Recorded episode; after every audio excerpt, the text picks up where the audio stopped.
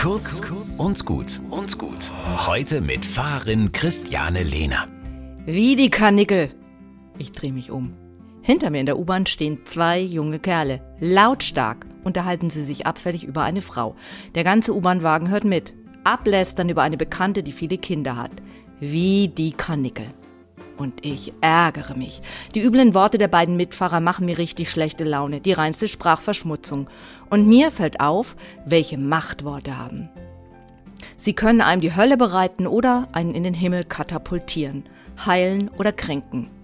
Deshalb gibt's wohl auch den Straftatbestand Beleidigung oder Rufmord. Ein gesprochenes Wort kann ich nicht zurückholen, selbst wenn ich mich entschuldige. Wie und was ich spreche, macht nicht nur was mit den Hörern, sondern auch mit mir selbst. Letztlich offenbart es am meisten über mich selbst und über die Mördergrube meines Herzens. Du bist, wie du sprichst. Was ich sage und wie ich spreche, macht was mit meiner Seele. Auch in der U-Bahn.